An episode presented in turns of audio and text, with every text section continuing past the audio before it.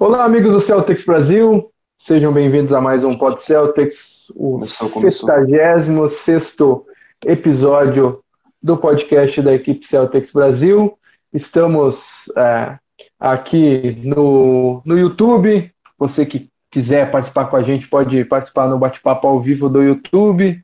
E logo mais estaremos também nas plataformas Spotify, é, Apple Podcasts e demais plataformas. Estou aqui eu, Fábio Malé, na companhia de Tiago Paixão. Seja bem-vindo, grande abraço e quanto ao destaque inicial.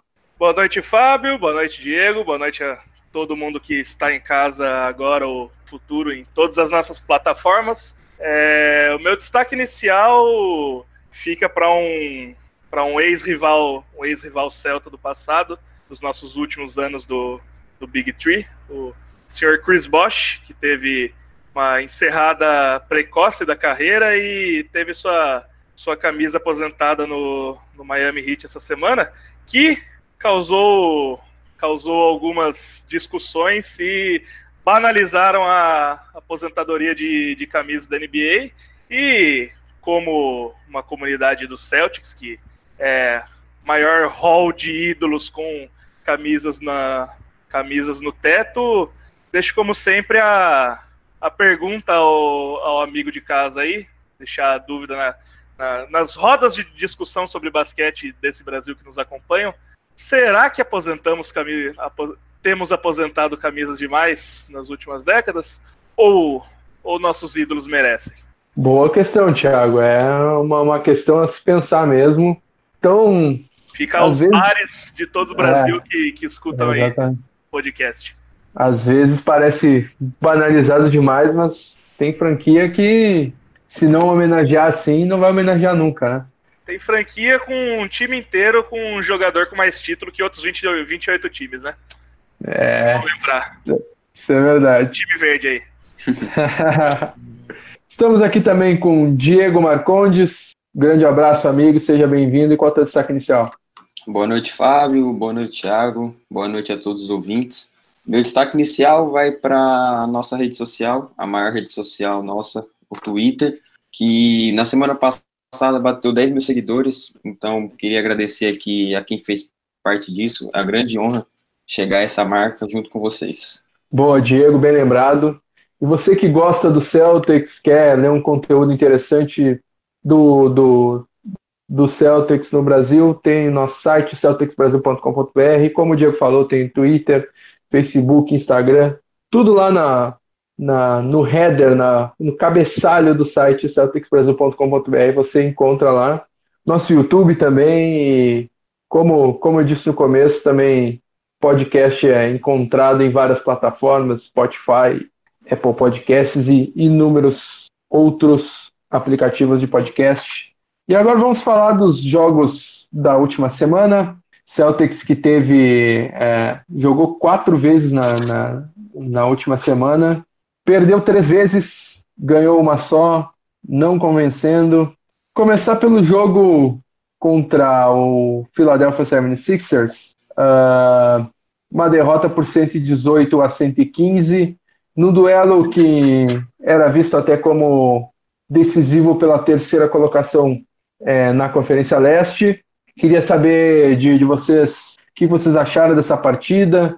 Uh, Celtics com alguns desfalques conseguiu até fazer frente ao Philadelphia, mas que, que deu um gás, um gás final ali, derrotou nos, nos instantes finais com uma vitória parcial de oito pontos no último quarto, né? O Celtics começou bem a partida, né? Até o metade do, do primeiro quarto, estava 19 a 19, Jason Tatum estava bem na defesa, algo que era um milagre até ali, mas do nada se perdeu, é, graças à incrível façanha de Marcus Smart. Antes do Marcus Smart, o Celtics venceu por 69 a 58, antes dele ser ejetado, e logo após ele ser ejetado, o Celtics perdeu por 59 a 46, então o fator fundamental, acho, na derrota foi a ejeção do Marcus Smart, que foi, ao contrário do, do que o nome diz, né, inteligente, foi muito burro, caiu na, no trash talk do Embiid e nos custou a vitória.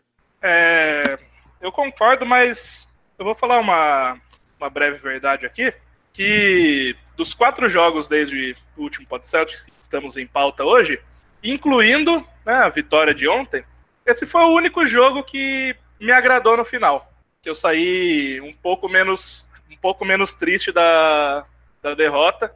E, e por quê? É, jogamos contra os Sixers, provavelmente agora com, a, com esse chaveamento só nos encontraremos de novo com, com, com a cidade de Filadélfia se chegarmos a uma final de conferência, que não é um, um cenário muito, muito visível atualmente. Mas eu gostei desse jogo, porque, todo respeito aos nossos fregueses, foi quase, foi quase uma, uma, vitória, uma vitória tranquila. É, basicamente, a gente estava Aaron Baines lesionando, Marcus Smart fazendo uma imbecilidade do tamanho da que se espera dele sendo ejetado no meio do jogo.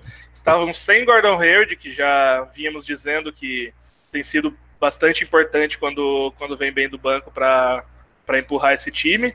E mesmo assim, o Sixers precisou de, do jogo inteiro para ganhar da gente por três pontos, entrando no último quarto perdendo por cinco e com o Joel Embiid precisando fazer quase 40 pontos e seu career high de 22 rebotes. Então, assim, sem contar uma, uma certa ajuda da, da arbitragem, que marcou inúmeros lances livres para a cidade de Filadélfia, alguns bastante questionados, e mesmo assim só ganharam da, da só ganharam da gente de, de três pontos, quase foram aí lavados na série de temporada regular. Foi o único jogo desses quatro que eu, que eu assim, eu, eu fechei o jogo, fechei a transmissão do jogo falando, ok, ok, tudo bem, tudo sob controle.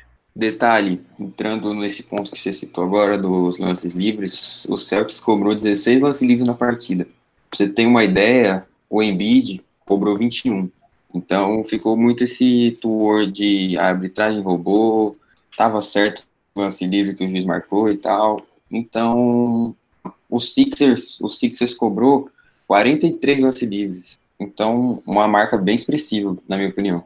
É, então. E basta a gente a gente ver sabe, pelo pelo que, né, foi foi essa marca, se, se foi realmente um, um certo exagero da arbitragem nesse jogo ou se é o que a gente sabe mesmo, que o Celtics não sabe forçar a falta adversário no ataque.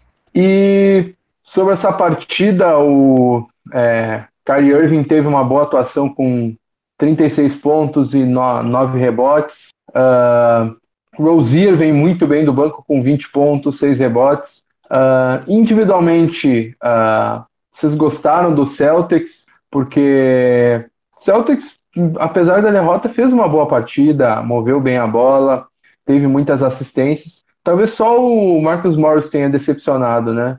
Do, dos jogadores do Celtics. É, assim, o, o jogo coletivo foi bom, né? Era para ter sido um pouquinho melhor, porque né, o senhor Marcus Smart não, não jogou meio jogo, né? Realmente ele tem uma, uma função bem legal aí de, de rodar essa bola, chegar para aquela bola de três. Mas sem ele, basicamente, foi, foi um jogo de Kyrie Irving ao Horford e, e o Terry Rozier bem. Né? O Jalen Brown também não, não veio tão bem assim nesse jogo. O Marcus Morris também não. Jason Tatum, ele não foi o pior jogo, jogo dele, mas ele, eu achei que ele forçou umas, umas bolas necessárias nesse jogo. E basicamente sem o Smart, com o Gordon Hayward machucado, o Aaron Baines também saiu baqueado, a gente estava com a, com a rotação bem limitada, né, esse jogo, então dentro do, dentro do que tinha, tirando aí Brown e Morris, que não entraram lá essas coisas, foi, foi coletivamente um, um jogo bom. Talvez seja isso, talvez seja, seja um desses dois ter, ter entrado um pouquinho melhor no jogo, que, que faltou para a vitória, e eu vou deixar como destaque negativo desse assunto. Geralmente eu critico bastante o, o nosso Negueba aqui, mas nesse jogo específico ele estava muito bem e simplesmente morreu no banco no, no final do último quarto. Eu, eu achei que isso foi um erro do. Mais um erro do senhor Brad Stevens na rotação. Uh, outro, outro ponto que eu queria levantar, e daí até pedir a participação do Diego, é que o, o 76ers estava com o Celtics entalado na garganta há muito tempo, uma freguesia gigantesca, Eu achei muito curioso que o Celtics usou a sua rotação normal. Jalen Brown teve 30 minutos praticamente, o Rozier 24, o Ogelei, Baines, Tais. O Celtics fez, fez o que faz geralmente na temporada regular. Já o 76ers teve 41 minutos de Joel Embiid, 42 minutos de Ben Simmons, 37 de Tobias Harris, 37 de Jimmy Butler, 32 de J.J. Redick.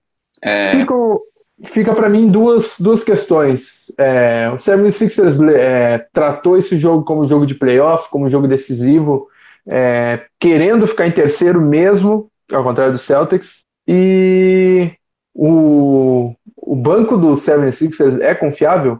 Voltando um pouco no que o Thiago falou e que você complementou também com, com a rotação, queria deixar aqui para os torcedores ouvintes se eles concordam com a rotação dos times, porque o Morris, para mim, o pior jogador dessa partida, com 2 de 9 no field goal e errou um dos lances importantes no final, quando o Kyrie levou o toco do Embiid, ele pegou o rebote e errou a sexta.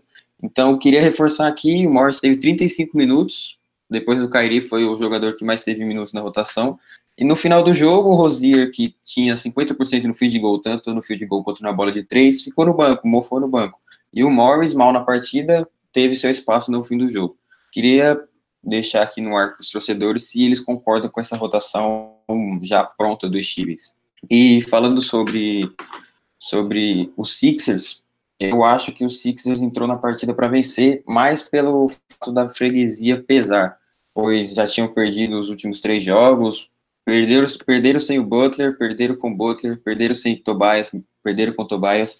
Então, o Sixers, o Sixers entrou pressionado nessa partida, talvez também pelo fato de poder encarar os Celtics num possível playoffs. Então, o Sixers deu a vida, né, digamos, nessa, nessa partida. É, o, e o Joel Embiid estava jogando como se não houvesse amanhã, né? Parecia que a vida dele estava dependendo desse jogo aí. Só, só isso mesmo. Uh, a segunda partida de, do, do, período foi é, contra o Charlotte Hornets e uma derrota do Celtics por 124 a 117. Uh, ah, uma derrota bem sentida porque o Celtics vinha com uma vantagem boa no, no terceiro quarto de partida e o Celtics perdeu por 35 a 19 no último quarto. Uh, a liderança do Celtics chegou a quase 20 pontos, né? E o que, que vocês acham que foi o fator preponderante para isso? É, para essa queda de desempenho no último quarto e para essa derrota amarga para o Charlotte Hornets? É, isso escancara o problema dos times, né? Que demora muito para pedir tempo. O Celtics estava com uma vantagem grande, estava vencendo por 112 a 94 em meados do, do último quarto, no comecinho, e após Alô, Diego, Thiago? É, foi, foi ele ou fui eu? Acho que foi, acho que foi Diego. É, foi o Diego. Continua aí, Thiago. Infelizmente ele não está um pouquinho entre nós. É, esse jogo ele pode, ele pode ser, ser resumido se o amigo de casa tiver um pouco antenado, e um meme de, de Masterchef da chefe Paola, Paola Carosella, que disse Ainda horrível, consegui perder o jogo por 7. E, e voltou. Voltou, Diego. é, bom, é, que é aquela fala que diz horrível, horrível, horroroso, horrível, horrível, me faz mal, horrível, horroroso. Basicamente, no, no intervalo, na verdade, a gente estava ganhando por um ponto, né? O terceiro quarto deu uma, deu uma deslanchada, acabou nove pontos, chegou, na verdade, a 18, né? E devo confessar que nesse momento, quando chegou a 18, eu falei, vou comer alguma coisa. Cozinha, voltei pro meu quarto três minutos depois, o jogo tava quase empatado. falei, não é possível. Vi a mensagem no WhatsApp de Diego Marcondes, que tá aqui entre nós, dizendo: será que o Celtics vai entregar mesmo esse jogo? E neste momento, ao vivo, eu te, te respondo, Diego. Vai. O Celtics ele tá, ele tá com sério problema de, de entregar vantagem, né? Se a gente tinha um time ano passado conhecido por fazer exatamente o oposto, né, que era correr atrás de, de grandes vantagens, isso até já foi falado nesse programa. Esse ano é exatamente o oposto. A gente entrega a vantagem como quem entrega uma pizza com grande rapidez. É, tomamos muita bola de três nesse jogo. O senhor Malik Monk veio do banco para simplesmente acabar com o perímetro do Celtics na, na bola de três. Tudo que, tudo que esse time chutou uma hora começou a cair. E, e, a gente perdeu esse jogo de uma, de uma maneira assim desastrosa. Foi, foi aquele jogo que se, se o torcedor do Celtics viu que a gente vinha é, numa época ok, é, fez o torcedor sentir saudade da Costa Oeste. Queria destacar aqui a partida do, do Robert Williams, que começou pela primeira vez na carreira como titular. Teve sua oportunidade, mas como em várias outras, teve seu azar também. Começou bem, deu um toco magnífico com 30 segundos de partida, mas aos 9 minutos, com 9 minutos de tempo, foi tentar uma cravada com toda a força, não conseguiu, bateu as costas e ficou indisponível. E com isso, Daniel Tais, já que não tínhamos Aaron Baines nem Al Horford, Daniel Tais e, e Abusel ficaram na 5 e foi um fator fundamental também, pois a, a falta, falta, no caso de, de falta mesmo, personal fall, ambos fizeram juntos três faltas, então o, o Daniel Tais é um jogador que faz uma falta imensa, não no caso de, de fazer falta para o Celtics, mas sim de fazer a falta no Celtics, entendeu? E como postaram no, no Twitter hoje, o Daniel Tais é o segundo jogador com mais faltas por minuto no Boston Celtics, e isso é um fator fundamental que eu acho que poderia ter sido evitado caso o Robert Williams não tivesse lesionado, pois mesmo com um fator que é, o Robert Williams é vulnerável a faltas por causa da sua tendência a querer dar o toco. Eu acho que ele não teria tanta vulnerabilização à falta. Não faria muita falta igual o Tais faz, por exemplo. É, que o Robert Williams ele, ele faz as faltas dele, mas ele marca, né? Ele, ele é aquele, aquele cincão raiz que, que pula em qualquer jogada e vai pro contato. Daniel Tais, ele tá ridículo essa temporada. Nem de, não é assim, ah, ele faz, tá fazendo muita falta, ele tá fazendo muita falta burra. Ele tá fazendo muita falta de, de quem começou a jogar basquete no, no final do high school, parece. Então, parece que a grande promessa alemã que ele vinha se, se demonstrando ser ano passado, inclusive com ótimas atuações na sua temporada de calor na defesa, desandou completamente. Mas a lesão tem fator nisso. É, então, não sabemos se é, se é por, por fator lesão ou se a temporada passada dele até lesão vinha sendo muito acima da média. Só sabemos que, que Daniel Tais está bem mal, e lembrando, ele é agente livre e restrito no final da temporada, o que talvez possa comprometer sua continuidade em contratos conosco. Destaque também na partida para o Jalen Brown, né? Que teve incríveis 77% de field goal, 83% na bola de 3, conseguiu 29 pontos. Ótima partida do Brown, que vem se mostrando importante no banco. E gera dúvidas, né? Que o Brown merece ser titular, voltar à titularidade. Então fica essa dúvida no ar. Se o Brown merece ser titular, por exemplo, na vaga do Marcus Morris, ou do Smart, que eu acho que não seria uma boa tirar o Smart da equipe titular ou ir mudar essa equipe titular. É um papo que a gente vai abordar aqui daqui a pouco. Boa. E ainda sobre essa partida, queria adicionar até que uma polêmica que ocorreu após o final da partida, que Kyrie Irving foi perguntado sobre é, a marcação dele ou a falta de sobre é, Kemba Walker, que fez 36 pontos na partida, e o Kyrie Irving, de cabeça quente, colocou a culpa em Brad Stevens. É, e isso deu, de novo, gerou uma repercussão.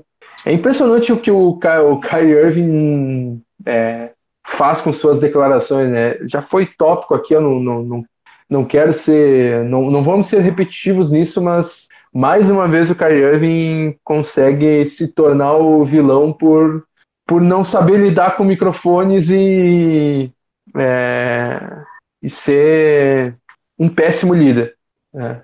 Mas, e um outro comentário aqui, registrando a participação do do pessoal que está com a gente no bate-papo ao vivo do YouTube.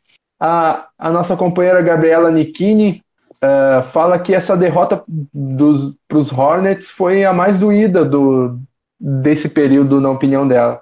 Porque a derrota para os Sixers foi circunstancial e a para os Spurs foi esperada.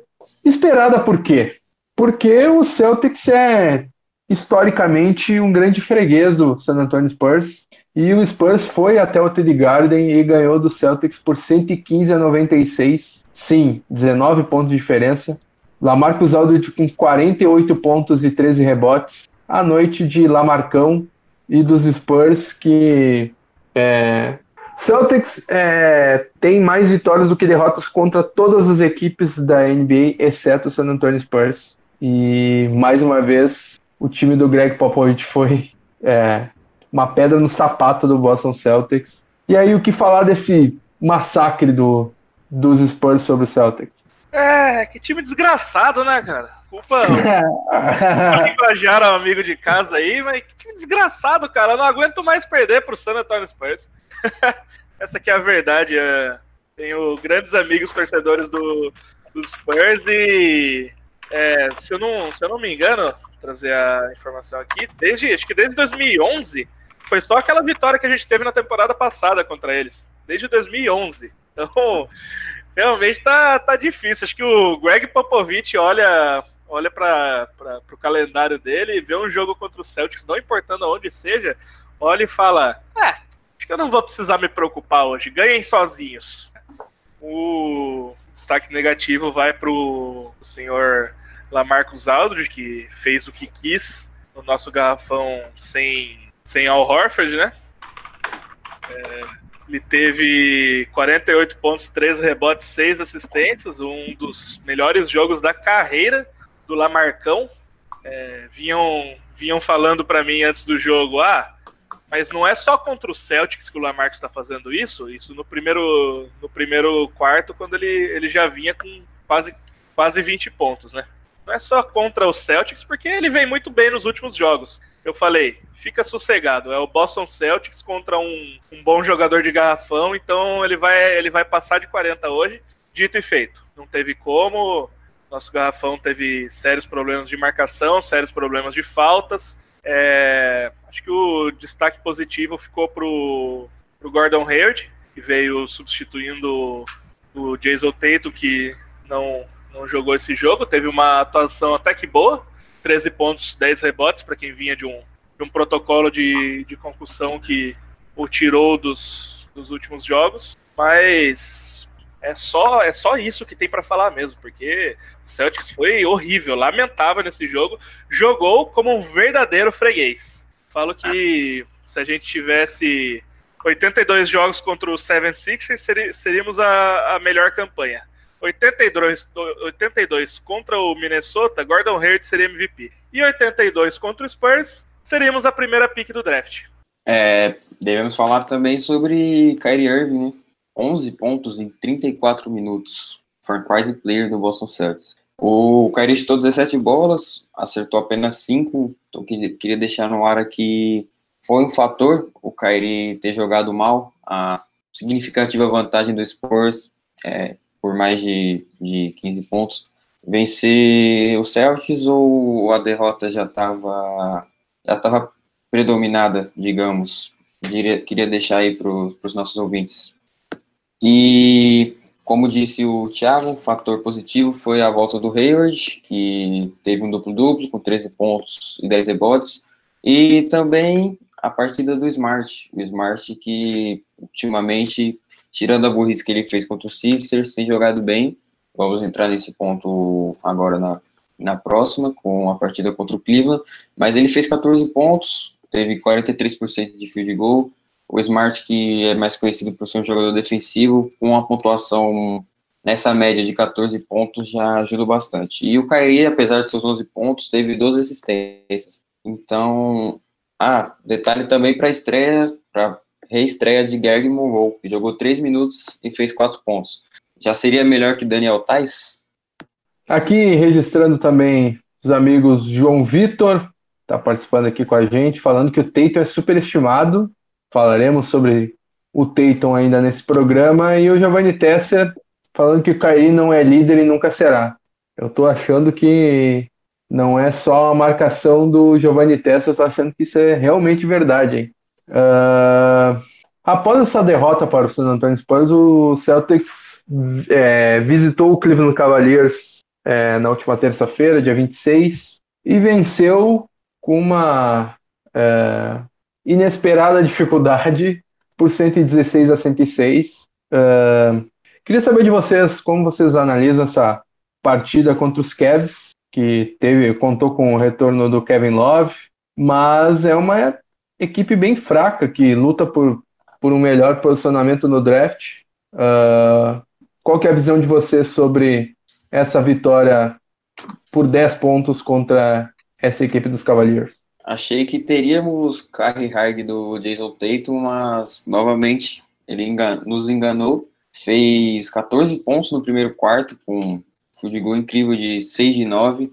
E no segundo quarto foi simples, terminou com 21 pontos e logo após, no segundo tempo, chutou apenas quatro bolas, não acertou alguma e terminou com seus 21 pontos do, do, do começo do, do primeiro tempo. Queria destacar aqui a partida do Al teve 19 pontos, 8 rebotes, field goal de 70%, e o Al Holford que enfrentou seu, seu companheiro Kevin Love, e o Celtics torna o Kevin Love o, um quarterback, né? Todo jogo contra o Celtics, o Kevin Love tem que lançar uma bola pro, pro fundo do fundo quadra para para quadra de ataque. Já foi com o LeBron na temporada passada contra o Celtics, dessa vez foi com o Sexton. E falando sobre a defesa do Thais nessa jogada, o Sexton, mesmo com, com a vantagem da velocidade, o Thais foi lá e fez a falta e teve o end one. Mas o principal destaque, na minha opinião, foi o Marcus Smart, como havia dito anteriormente. Fez 21 pontos junto com o Jason Tate, foi assistindo a partida, mas destaque para o seu field goal, né? 8 de 14, 57%, algo que na temporada passada o field goal era algo que o Smart deixava a desejar. É, eu vou, vou concordar com tudo que o, que o Diego disse, só, só queria adicionar, adicionar o que ele já disse. Ô, Jason Tatum, você Tá, me, tá, tá iludindo a gente mais que a Morena, cara. Como que, que você me faz 21 pontos no, nos dois primeiros quartos e zero no resto do jogo? Pô, achei que. achei que agora ia vir. Ajuda, ajuda a gente aí. Mas. Foi... Jogou ilusional lá no, lá no alto. Não, o, o ilusional aqui me. me ah, tive quase uma overdose de ilusional aqui e depois voltou ao normal, porque eu parei de, de me iludir com o Celtics recentemente já. É, o, um ponto que, que eu tinha falado em alguns podcasts anteriores que eu, que eu vou defender é o Celtic sempre ganha quando o Gordon Hayward vem fazendo pelo menos seus, seus 11 pontinhos de média do banco. Fez 15 nesse jogo. É, eu diria que, tirando aí o Smart e o primeiro tempo do Tatum, o banco jogou jogou melhor que, que, que o time titular. E o, a grande, a grande novidade desse jogo mesmo foi a, a promoção do Aaron Baines ao, ao time titular, né? Para fechar um pouquinho mais esse garrafão de Tristan Thompson e Kevin Love. O Marcus Morris, que estava vindo péssimo, péssimo, péssimo, horrível, me faz mal, horroroso. Ele voltou para o banco. Calma, cara. É, eu, eu, tô, eu tô com raiva desse time. Eu tô com raiva desse time. Marcus Morris, ele, ele foi pro banco, ele deu uma, sim, pelo mal que ele tinha, que ele estava vindo, ele deu uma melhora significativa com 14 pontos, várias bolinhas bem encaixadas e é aquele negócio, vitória como como o título, como o título do, do programa de hoje disse, é uma, foi uma vitória esperada, mas sem convencer. É, falando sobre o Hayward, que você destacou dos 11 pontinhos, quando ele faz mais de 10 pontos, ontem, mais que a pontuação, acho que fundamental foi a forma que ele encarou o jogo, como ele sozinho, né, no contra-ataque, no fast break, deu uma cravada na mesma cesta que originalizou a lesão dele na temporada passada. Então acho que o, a forma que o Hayward jogou encarou mais que os pontos dele. Também teve um lance em que ele dobraram nele, ele deu fake, os dois jogadores caíram Então, acho que, mesmo com pontuação razoável de 15 pontos, ontem ele lembrou muito o Gordon Hayward do, do Tajes. Boa. Então, fechando esses uh, quatro jogos, eu quero saber de vocês se é que existe um troféu que homem para essa semana de melhor jogador da semana. Existe? Tô soltando lágrimas aqui. Tá saindo lágrimas dos olhos. É, Diego não está entre nós. Caiu Diego. Foi-se. É, eu acho que. Eu, eu, eu tava esperando que esse momento nunca chegasse, cara. Tava sofrendo aqui. Tava, a, gente tava... a, a, gente alongou bastante o comentário dos jogos porque a gente não quer. Não quer... eu não quero votar o que homem, mas eu vou fazer. Eu vou fazer uma, uma coisa um pouco inédita aqui, porque são quatro jogos e como as regras são não há regras, eu, eu vou me dar ao direito de fazer isso. Eu queria cortar o troféu que homem no meio, dividi-lo ao meio, entregá-lo pelos primeiros dois jogos a Kyrie Irving e pelos dois últimos a Marcus Smart. Seria Marcus Smart, mas depois daquela, daquela ejeção horrorosa contra os 76ers, ele, ele não merece um troféu que homem inteiro essa semana.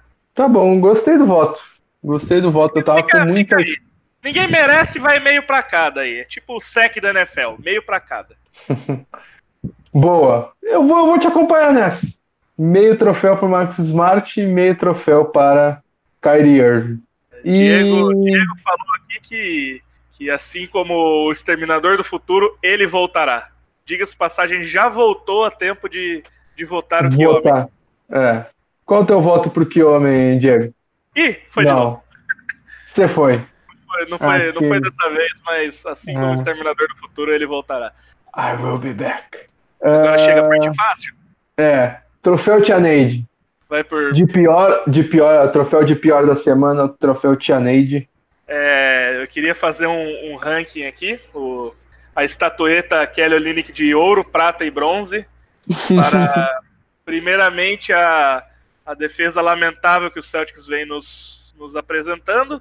Em segundo lugar, Marcus Morris. E em terceiro lugar, Marcus Morris pelos últimos. Pelo, oh, e em terceiro lugar, Marcos Smart também, pela ejeção. Só pela ejeção ele fica ali com o nosso Kelly Olynyk de bronze. Cara, meu voto pro, pro troféu Tianeide, troféu Kelly Olynyk dessa semana é, do, é pro Brad Stevens. Ah, porque é, é, é.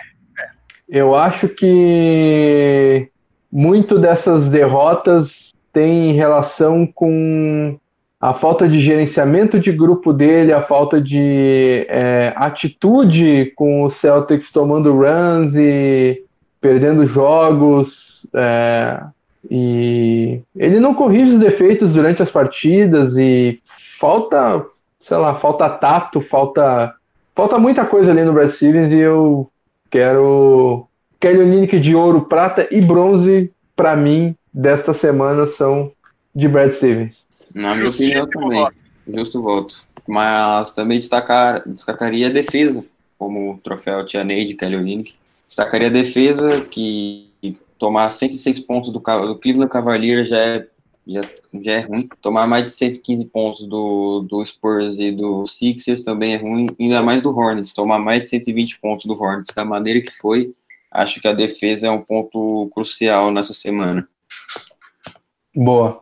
Então, Fica a defesa, então, já que vocês dois votaram na defesa, e o que, que homem tecnicamente ficou... também é Que tecnicamente também é, é fruto do Stevens. Do erro do Brad Stevens, né? Então, é. É, em nome da defesa, Brad Stevens levanta a estatueta de ouro com, com a cara de Kelly Olynyk. Novamente.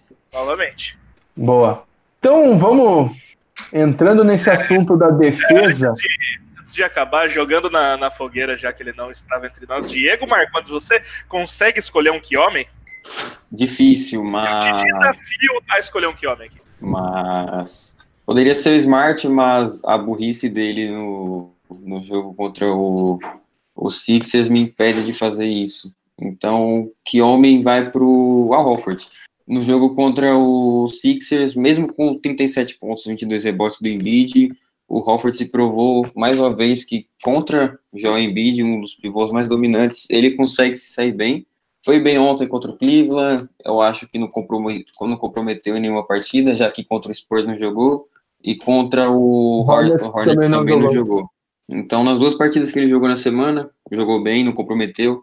Então, na difícil, na difícil escolha do que homem, vai para Al Horford. Bom, Al Horford, você ganhou votos para que homem porque não jogou. não jogou na, nas derrotas vergonhosas. Uh, queria registrar aqui o comentário do, do Vinícius Gaeski, que do jeito que tá jogando e sem querer parecer pessimista, mas se passado por, do, da primeira rodada dos playoffs é lucro. E eu acho que é um sentimento mútuo aqui, né, pessoal? Sim, realmente. Ah, com certeza. É, é que é, por ser o Pacers, a gente ainda tem, tem esperança, né? Se fosse um, um Bucks ou um, um Toronto, já tava. Já, ó, tá começando já a temporada do Tá começando a temporada tá... do beisebol aí, né? Red Sox tá, tá aí para alegrar a gente. já tava pensando no draft já. Meta é Zion Williamson. uh, então, entrar nesse assunto da defesa, uh, Celtics teve uma queda considerável de sua defesa é, nos últimos jogos. Tem até aqui um, um gráfico que antes do dia 7 de fevereiro, o Celtics tinha a quarta melhor defesa da NBA em pontos cedidos e a segunda melhor defesa da NBA em aproveitamento dos arremessos do adversário. Depois do dia 7 de fevereiro, o Celtics tem apenas oito vitórias em 20 partidas, tem a nona pior defesa da NBA em pontos cedidos e a nona pior defesa da NBA em é, aproveitamento dos arremessos dos adversários. Visivelmente e estatisticamente, a defesa do Celtics é, teve uma queda vertiginosa. É, queria saber de vocês que uh, isso preocupa vocês? É, é algo que pode ser corrigido ou vai ter que depender do ataque vencer os jogos porque a defesa vai entregar? Preocupa, preocupa muito. Afinal, numa eventual partida contra o Bucks, que tem uma das melhores defesas, o... é a melhor nos dois quesitos. Isso. E, na temporada toda. E também um candidato ao Depoy, né, que seria o Yannis Antetokounmpo. Exatamente. Então, teríamos que esboçar muito bem o ataque, já que a defesa não está contribuindo. Caiu nosso amigo Diego. Thiago, complemente. é, então, é, já continuando o que o Diego vinha dizendo, é, preocupa porque, porque é o seguinte: você, você vê o Celtics jogando, você fala, não é possível. Esse time tá em ritmo de treino, esse time tá se poupando pros playoffs, tá achando que pode ganhar sem, sem mando de quadra. Só que aí vem um jogo.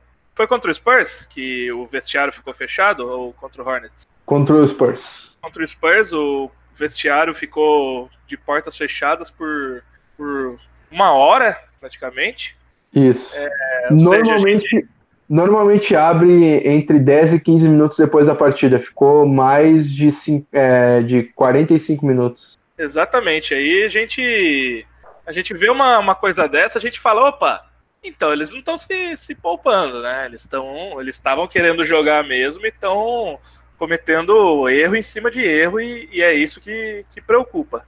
É, Para os playoffs, principalmente, a gente já, já vai pegar o Pacers de, de cara que, como já dito em programas anteriores, é um time que escancara, escancara, deixa de, de portões abertos várias das principais falhas defensivas do, do time do Celtics. E essa, essa queda de rendimento repentina é engraçado, simplesmente não tem, não tem explicação. Não teve um principal jogador da defesa que, que se machucou, não teve uma, uma mudança da, da lineup, uma mudança de rotação, que é o que a gente queria que o, que o Stevens fizesse. Fez aí contra o, o Cleveland, vamos ver se ele vai manter, mas não é uma, uma coisa muito frequente essa, essa questão de mudanças. E a gente vê que, bom, ficaram 45 minutos no vestiário porque teve aquela fumada coletiva e não estamos né, falando de, de drogas listas ou ilícitas. Teve uma, uma fumada uma fumada coletiva brava mesmo. Um, não pela palavra, um grandíssimo esporro geral no vestiário e é, pelo menos como em, em, problemas anteriores do time não foi externado. Ah, como, como diria o programa do Ratinho, é, hoje foi um, é, aquele dia foi um dia que a cobra fumou. Foi o dia que a cobra fumou, exatamente. Mas o que. Foi tipo, tipo o teste do, do DNA do, do ratinho. É, Quem sim, é o papai? É, pegaram a, os números Parabéns pro papai! eu, ia, eu ia cantar música, cara. Você fez eu perder a piada. Eu ia falar que pegaram a, os números defensivos do, do, do Boston Celtics, fizeram um teste DNA com o Brad Stevens e falaram para ele: parabéns pro papai.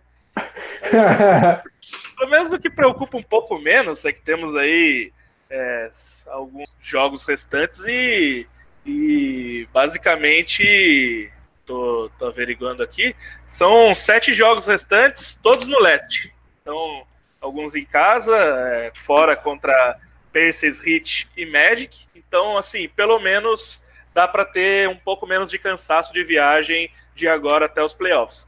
Vamos para os playoffs muito preocupados, porém eu acho que os Celtics agora, é, dependendo do resultado desse jogo de, de sexta-feira, de depois de amanhã contra os Pacers principalmente, eu acho que, que o Celtics, se, se não for chegar na, na quarta colocação mesmo, não tentar garantir o mando de quadra contra, contra esse, esse Pacers aí, acho que o Celtics vai, vai tirar um pé. Mas agora, agora, e pelo que a gente viu, até o jogo do Spurs não era para ser isso que não era para ser isso que estaria acontecendo.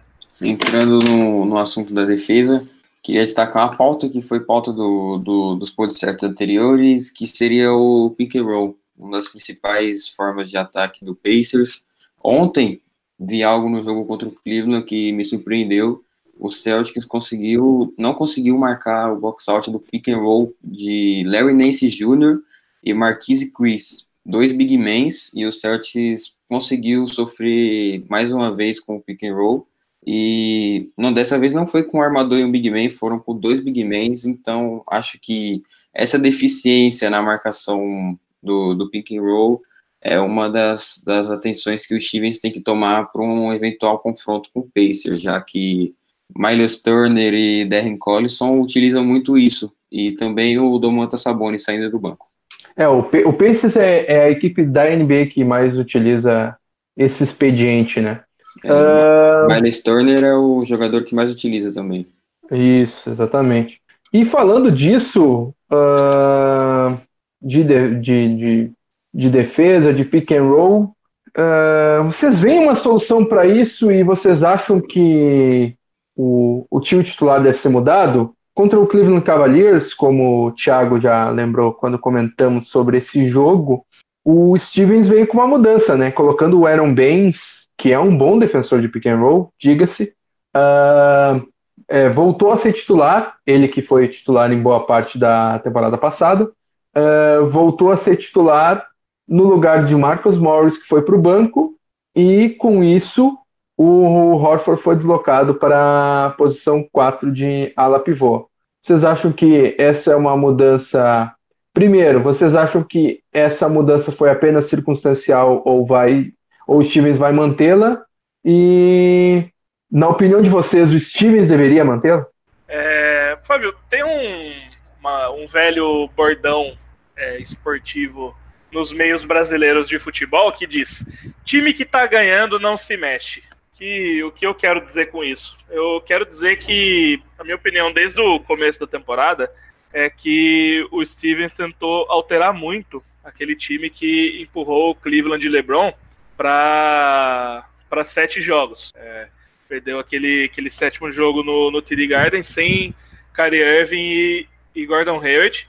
É, era uma, uma formação que, que óbvio, ia, ia viria no mínimo Kyrie Irving para dar lugar ao nosso ao nosso Negueba Terry Rozier, mas eu acho que, que além de voltar o Kyrie Irving, o time foi alterado demais. É, até nesses setenta e tantos jogos até esse último, e era uma fórmula que, que não precisava ter, ter tido uma, uma, uma alteração tão brusca, não teve, não teve motivo de, de descer o, o Aaron Baines depois, da, depois daquela série. Então, é, acho que a gente pode fazer o teste nesses últimos sete jogos. Eu acho que até o final é, ele vai e ele deveria manter essa mudança sim, porque se mudar a cara do time, mudar a cara principalmente da defesa, é sinal de que, de que a gente simplesmente estava errado desde o começo da temporada. Nesses 70 e, e tanto, 75 jogos aí, 74 jogos aí, a gente estava simplesmente errado. Aquela fórmula que, que funcionou bem, mesmo sem Kyrie Irving, sem Gordon Hayward nos playoffs, aquela fórmula não deveria ter sido alterada. É, da forma que o Fábio falou, a gente tem duas questões aqui. Os times devem manter e os times vai manter. No caso, eu acho que o Chiefs não vai manter. Ontem foi um fator por causa do Kevin Love e do Tristan Thompson, que, digamos assim, é um garrafão muito forte. Então, o Celtics, já que Kyrie não jogou, entrou com o Al Horford e o Baines. Eu manteria, mas continuo achando que o Stevens não vai manter isso. Só que, aproveitando-se da uma fase do Morris, no time titular. Eu manteria mais por isso, por ele merecer um momento no banco pré-playoffs, mas, na minha opinião, o Chiefs não vai manter isso. É, aquele, é aquele negócio. Eu, eu poderia concordar com, com você por outros fatores que ele não vai manter, como, por exemplo, o Brad Stevens está meio burro essa temporada, é, mas eu, eu acho que tem uma chance dele manter, porque é, realmente foi, foi uma foi um caso situacional de um garrafão forte, porém enfrentamos outros garrafões mais fortes, talvez, que, que o do Cleveland, né? E, e o Steven simplesmente não fez alteração nenhuma. Então. Sabe, é... sabe um, um, um, indício que eu vejo nisso foi a aquisição recente do Greg Monroe. Uh, Sim, eu acho, também. Eu, eu acho que a maior Verdade. preocupação de não colocar o Baines na, na, equipe titular era ficar, ficar com uma rotação curta na posição. Até porque o Robert Williams pouco ficou disponível na, na temporada e quando ficava disponível, estava todo mundo disponível e ele não conseguia ter tempo de jogo. O Tais também, né? É, não é uma solução confiável ali do banco. De repente o Monroe vem, vem para suprir essa necessidade ao final da, da, da, temporada e com isso o Stevens possa insistir nessa formação. Por outro lado, eu não acho um, um matchup, por exemplo, é, é, a grande tendência, né? Ser Celtics e, e Pacers nos playoffs. Uh, eu não acho um matchup favorável para o Celtics, uh, Tadeusz Young e Miles Turner contra Horford e Baines porque tanto Turner contra, quanto o Tadeusz Young tem bola de fora e são caras bem ágeis. Eu acho que o Morris dá, dá conta melhor do Tadeusz Young e o Horford do, do, do Miles Turner. Mas também o Pacers usa muito uma formação com o Turner e com os Sabonis ao mesmo tempo na quadra. Aí sim, aí eu acho que o Baines e o Horford tem que dividir. Então, Uh, não, não, não acho que tenha que ser uma mudança na, na equipe titular, uh, mas eu acho que o Stevens vai ter que mudar a rotação dele, porque dificilmente ele usou os dois juntos ao, ao longo da temporada, sempre o Baines entrando no lugar do Horford. Eu acho que para os playoffs isso tem que ser mudado. Esse é o ponto, mas continuo batendo na tecla de que o Baines na equipe titular, por exemplo, contra o Indiana Pacers, se você não tem o Stevens utilizando o Greg Monroe ou Robert Williams, você teria um matchup de, de Domantas Sabonis versus Daniel Tais. É, queria discutir aqui com vocês. Vocês acham que o Daniel Tais conseguiria parar o Sabonis? E mesmo sendo um jogador de posição 4, também atua na 5, é um europeu com estatura muito ágil, então espaça bem a quadra, chuta de fora, e queria Queria dizer aqui que Daniel Tais contra Domantas Sabonis, eu acho que não seria um, um bom matchup para nós. Então, isso eu fortaleço o que o Fábio falou. O Stevens tem que começar com o Baines do banco, mas eventualmente mudar a rotação e conseguir fazer Al Horford e Baines jogarem juntos, para também não, não deixar o banco muito escasso com o Daniel Tais, que também faz muita falta, é, se virar sozinho com os Sabonis.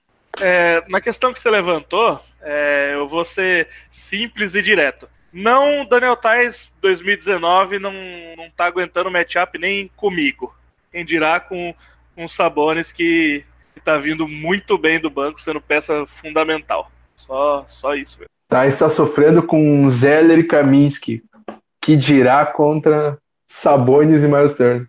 Uh, então, para fechar nosso, os nossos assuntos aqui, uh, foi divulgada uma, uma pesquisa feita com os donos das franquias, com os, os, donos das franquias da, da NBA, né, a respeito do é, os donos não, desculpa, os, é, os gerentes gerais e os técnicos tal, uh, perguntando é, quem você escolheria entre os sophomores da, da NBA.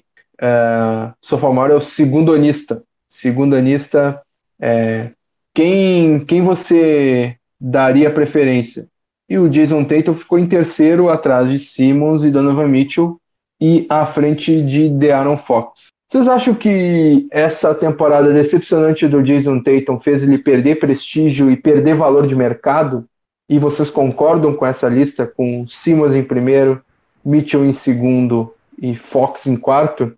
É basicamente a, a lista do Roy da, da, temporada passada também, né? Não, não muda muito. Mas queria saber a opinião de vocês a esse respeito. Com a, com a posição do, do Tatum, concordo sim, viu, Fábio? Ele, ele realmente atualmente a posição que ele merece na, na sua própria classe é a, a terceira mesmo. Eu vou criar novamente uma, uma polêmica pelo segundo, pela segunda vez hoje. Eu só não concordo com o momento atual, no momento atual, com as duas primeiras posições. Eu acho que que o Mitchell vem demonstrando muito mais, muito mais basquete, é muito mais completo. Sempre disse que se eu fosse um torcedor do 76 me incomodaria bastante um dos meus principais jogadores ser um cara que não chuta nem mid-range no, no modelo de basquete atual. E o Tatum é isso aí mesmo, ele é terceiro, porque não. a liga ainda acredita que o teto dele seja mais alto. Entendeu? Concordo. É, o valor de mercado não tá mais tudo isso, só que ainda é alto, porque a liga ainda acredita que ele tem um teto para ser um, um All-Star de, de, de, prestígio. Ele só precisa ficar longe do é. Kobe. Não sei se vocês já viram o filme Todo Mundo em Pânico, que faz uma sátira com vários filmes de terror, né? E um dos filmes de terror que, que, que eles fazem é os jogos, jogos mortais. E tem uma cena do, do, do Todo Mundo em Pânico que é o, o Shaquille O'Neal é, com, com uma pedra, tentando arremessar, é, e ele teria sua vida salva se acertasse um lance livre. E se ele acerta o lance livre com a, com, com, com a pedra que, que deram para ele, é, ia salvar a vida dele e de quem estava na, na sala com ele. Que nem jogos mortais, assim, né? E ele não acerta ele morre.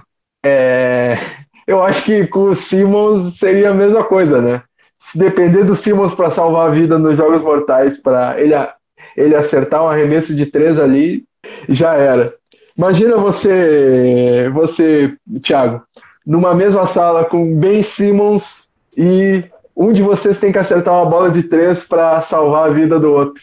Quem vai acertar primeiro, tu ou Ben Simmons? Eu digo que ainda bem que eu era, que eu, que eu era jogador num, num, passado médio aí, porque com certeza, com certeza aquele, aquele jogador morre no meu lugar. Eu lembro dessa cena, foi se amigo de casa estiver curioso, foi no Todo Mundo em Pânico 4, o Shaquille O'Neal com uma. Ele tava com uma camisa do. Uma camisa parecida com a, com a do. Com a do Miami Heat, só que sem marcas, né? Acho que o filme também não queria pagar tudo isso. Foi realmente uma, uma cena icônica do, do cinema, eu diria. É, Shaquille O'Neal, ele, ele, é bem, ele é bem ator de filme, né? Deve ter aparecido em mais filme que muito ator famoso aí já.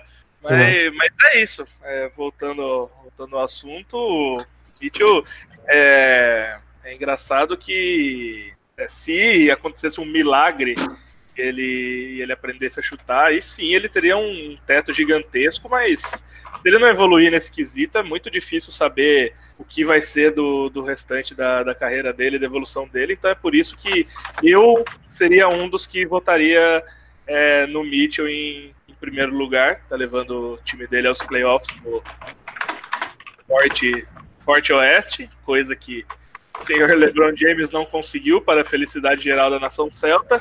E o Tatum é isso aí, foi terceiro porque, porque ainda acreditam no, no teto alto dele, nada mais que isso. Complementando o que o Thiago falou, acho que a terceira posição do Tatum é válida, mas com suas ressalvas. Afinal, como o Thiago disse também, uma das principais, um, principal fundamental, o fundamento para isso é seu teto que considero ser maior do que, por exemplo, do Mitchell, e de jogadores que têm temporada melhor, mas o teto é menor do que o do Jason Tatum, como o Darren Fox, que o Fábio citou, e também o John Collins, do Atlanta, que está fazendo ótimo fit com o Trae Young. Temporada dele eu acho bem, bem acima do Tatum, mas o teto do John Collins é menor, assim como o do Fox, e considero também que o Tatum pode ter um teto maior que Ben Simmons e Mitchell no futuro. Então é isso. Uh... É, Vamos... Eu tava lembrando aqui da, da, da tava lembrando aqui da, da cena que você citou do Shaquille O'Neal. Quem tiver a oportunidade, veja. É sensacional. Uma, uma pedra, ele, ele erra o aro, acerta a lâmpada que cai na cabeça do senhor que estava na sala com ele. Só, só isso. Filme genial. Boa, boa. E sobre os próximos jogos, vamos falar do, do próximo jogo do Celtics, que é contra o Pacers, na próxima sexta-feira, às 20 horas, com transmissão da ESPN. Um provável uh, é, pre-match uh, do, do, do que pode, do que deve ser a série de playoff é, na primeira rodada entre Celtics e e Pacers. Queria saber de vocês é, as uh, expectativas sobre esse jogo e palpite. A expectativa é de vitória, né? Afinal, jogamos em casa, nossa torcida, que é um fator fundamental para o Celtics, e é um jogo muito importante, valendo, por exemplo, uma possível seed 4 e um mando de quadra no playoffs. Então, no último, como nos últimos jogos nós vemos jogadores sendo poupados, como Jason Tatum, Al Horford, Kyrie Irving, etc., acho que nesse jogo o Stevens vai controlar bem e provavelmente a maioria dos jogadores estará disponível, assim como no próximo, no próximo contra o Heat, que será importante também, jogo difícil. Eu acho que vai ser apertado, o Celtics vai ter aqueles momentos de oscilação, mas como, eu, como se trata de um jogo importante, Kyrie Irving vai decidir no final e vamos sair com a vitória. Oi, é, é, me perdi aqui. Contra o, o, jogo do. Com o jogo do, do Pacers é o seguinte: teremos um jogo contra eles nessa sexta, um jogo na, na próxima sexta. Estamos exatamente dois jogos atrás da, da quarta seed. Já ganhamos o, o primeiro jogo, inclusive, se for contar confronto direto para desempatar. Se o Celtics quiser entrar no gás para buscar a quarta seed, provavelmente veremos um time rodando a bola muito bem e uma, e uma vitória fora de casa. Se o Celtics tiver do mesmo jeito que vem, que vem sendo desde que a gente voltou da road trip do Oeste, a gente vai perder feio. Eu não estou falando perder de, de cinco pontos, eu estou falando que a gente vai perder feio. É... Tá, eu quero saber, sem muro, palpite Diego, teu palpite foi? É 110 a 107 para o Celtics, Celtics por 3. Celtics por 3, eu vou de Pacers por 7. Boa, garoto, confio. É. Espero que confio no time. Se a Gabi é, né? tiver entre nós aí e quiser deixar as anotações em mesa. Tô anotando aqui já. E eu vou de. Difícil? Difícil. Pacers por 5. Sou o único confiante aqui. É, exatamente. Tá vendo o copo ah, meio cheio, parabéns. É, a fase do time não deixa, não deixa a gente ser confiante. Uh, então tá, meus amigos, muito obrigado. Uh, aqui, registrar só mais uma última pergunta aqui do S. Oliveira. O título da NBA é impossível, improvável ou factível? Improvável. É. Não é. É improvável, é improvável. Nada é impossível. E factível não é. É. Eu acho improvável também. Não é impossível e factível é difícil. Improvável. Improvável é uma boa. Uh, o Eduardo Quirino também esteve aqui com a gente. Uh, diz ele que ainda assim o Shaquille O'Neal chuta melhor de três que o Ben Simmons. uh, S. Oliveira vai, vai contigo, Diego. É, Celtics por um ponto. Concorda vai contigo. Ser difícil, vai ser difícil, mas é. vamos ganhar. Então tá, pessoal. Um grande abraço. Abraço, Diego. Abraço, Paixão. Abraço todo mundo que está aqui, que nos acompanhou, que vai nos acompanhar amanhã via Spotify, via Apple Podcasts, via TuneIn, etc, etc. Muito obrigado pela audiência e tchau, tchau.